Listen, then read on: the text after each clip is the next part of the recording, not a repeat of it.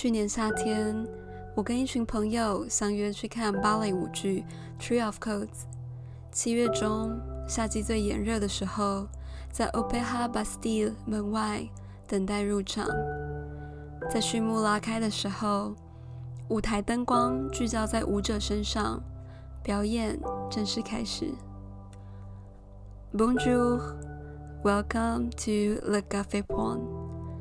在这里，我们用一杯咖啡的时间，听听有关巴黎与艺术、文化与它和它之间的故事。前段时间很流行的四百次咖啡，将咖啡粉与白糖搅拌在一起，将近四百次的手工搅拌，将成品倒入冰镇过的牛奶，独特的香气冲淡了手腕的酸涩感。或许职业芭蕾舞者的培养过程也是如此酸涩。每一种艺术表现形式所完成的作品，都是经过时间催化所成就出的质地。《Tree of Codes》是由一件艺术作品改编，这件作品非常特别。作家 Jonathan Safran Foyer 在二零一零年创作这本书。整个剧情是由他最喜欢的一本书《The Street of Crocodile》里剪下文字，把破碎的句子中拼凑出一个全新的故事。这本书是跳脱传统形式的印刷品，改编成的芭蕾舞剧也是利用相同的概念，将固有芭蕾舞剧的表现形式用 EDM 打破编排，搭配光影设计。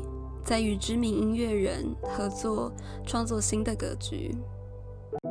Gwyneth Paltrow 在二零一五年奥斯卡颁奖典礼红毯前，有发了一条 Instagram 说：“It takes a village to complete her look。” Tree of Codes 这件表演艺术作品也是集结了各路英雄才呈现出来的成果，有 Royal Ballet 编舞家。Wayne McGregor 制作，与 Ballet de l'Opéra National de Paris 芭蕾舞者合作，搭配 Olafur Ellison 的剧场设计，与 Jamie XX 用数位演算法创作的编曲，在听觉上饱满的能量与舞者相呼应。第一幕的开始，舞者穿着贴身肉色的舞衣开场。灯光聚焦在他们身上，古典芭蕾舞深厚的功底体现在他们形体上的质感。整场表演流动着对话的氛围，在 Oliver Ellison 的精心编排下，其中穿插了一段有关镜子与舞者之间的互动。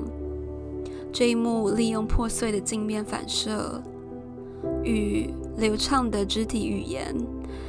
阐述出这本书的核心思想：过去与现代的对话，完整与破碎的呼应，到听觉与视觉的平衡，让观众有全方位的体验。这场芭蕾舞剧有正负不同的评价，大多都是针对表演有没有表达出原作的意境，还有整体编排叙事的力度标准等等的。但我想，身为观众，最重要的是当下的观赏体验，打动我的表演。所以，不专业的我很推荐，也很享受这场芭蕾舞剧。希望你们有机会也能去看看这一场表演。不知道你们有没有记忆里最喜欢的芭蕾舞剧？我印象最深的是小时候。莫斯科皇家芭蕾舞剧团来到台北表演《天鹅湖》，我记得那时候还在他们谢幕的时候，有去跟首席舞者合照的画面。那次之后，就一直希望能够在近距离欣赏这样的艺术表演。那还有哪里比法国更适合做这样的事？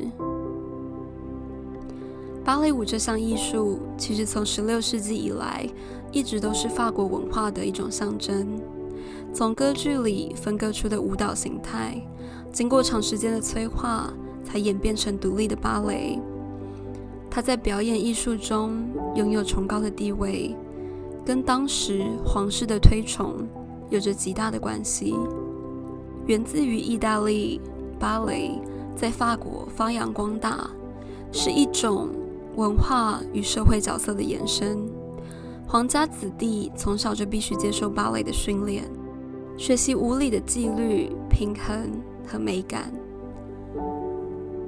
法国历史上有一位很著名的芭蕾舞者，国王路易十四 （Louis g a d o z。他将自己比喻为 The Sun King，因为他打从心里觉得自己是如太阳神一般伟大的存在。他对芭蕾的热爱与对细节的坚持，让他养成每天数小时练习的习惯。从他成为储君开始，到一国之王都不曾改变。他最出名的剧码是《Ballet Royal de la Nuit》，整剧分成四个部分，演绎从下午六点开始到隔天清晨六点发生的奇幻故事。当他在最后一幕以太阳神的身份登场的时候，十五岁的君王降临在这些幻象中，拯救了法国。区分出自己身份的尊贵与百姓之间的不同，也是他开启了芭蕾舞系统化的发展。在一六六一年，路易十四建立 Royal Academy of Dance，首席舞者以男性为主，他们同时也扮演了女性角色。在八年之后，他又建立了巴黎歌剧院的前身。女性角色才逐渐增加，运用角色用表演将皇家的权力推崇得淋漓尽致。当时的剧场文化也是法国政治策略的其中一环，让其他国家能观赏法国芭蕾舞的成熟与皇室的气场。在早期，也有其他欧洲国家使节担任舞者，在巴黎的舞台上给主演做配角。或许就像《Tree of Codes》一样，将一个完整的策略形式隐藏在一场又一场表演作品里，经过撕裂重组，目的就是为了呈现出高傲的法国国本。有了路易十四的加持，法国古典芭蕾舞的发展拥有很好的基础。这项宫廷娱乐随着社会结构的改变，也演变成更亲民的大众娱乐。这期间，这项艺术形式经过了各种不同的考验。当十八世纪洛可可艺术风格开始盛行，学者严重批判过芭蕾舞表演内容与形态过于华丽，变成只剩形体的流动，失去灵魂里的真实。宫廷娱乐的本质被受到了质疑。学术界所提倡的艺术形式是严谨有内容，主张任何艺术都不该流于形式而丧失思考的能力。舞者继而提倡出 ballet d'action，将芭蕾舞剧的内容回归成主动型的表达方式，更为原创的内容多过于华而不实的肢体。与此同时，芭蕾舞渐渐脱离歌剧里的角色，更好地扮演了一种社会与皇室之间的桥梁，将美学思想渐渐拉回人民。在法国革命之后，皇室地位的坠落影响了芭蕾舞的发展，少了皇室支撑，芭蕾舞的艺术少了资金来源。直到资产阶级的兴起，芭蕾与歌剧院才被私有企业赞助，变成所有人都能观赏的艺术。芭蕾舞的华丽姿态与内容名扬海外，有很多慕名而来的观众。在一七九零年，一位俄罗斯旅客在游记里说过。The French says whoever has been to Paris and has not seen the opera is like someone has been to Rome and has not seen the Pope. In truth, it is a completely magnificent thing, largely thanks to the splendor of the sets and the beauty of the ballet. 因为资本拥有对剧码创作的至高话语权， 所以剧本的种类变得更加多元。但是也是在这过程中，带出了更多社会议题，有关舞者与女性之间的秘密。或许在未来的一杯咖啡中，我们能好好聊聊。当时的表演美学虽然脱离了皇室，但是承载了几世纪的高贵灵魂，也该拥有被磨练过的韧性。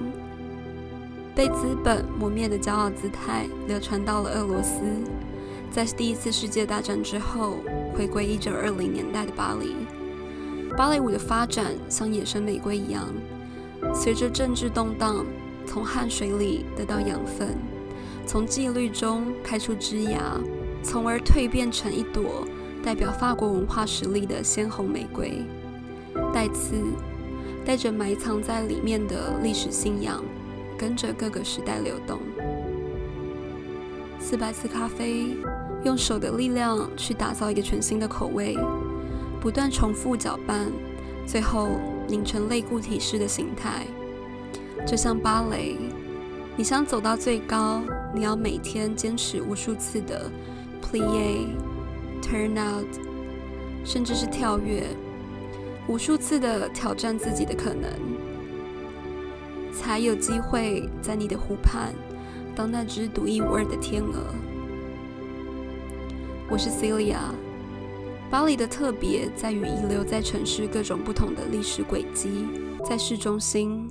一座皇家宫殿，又承载多少种情绪美学？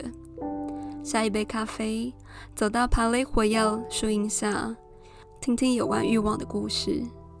最后，如果你喜欢 The Cafe Point 这个频道，希望你能订阅并 follow 我们的 Instagram。下周三，台北时间晚上八点正式上线。Au revoir。À la prochaine fois.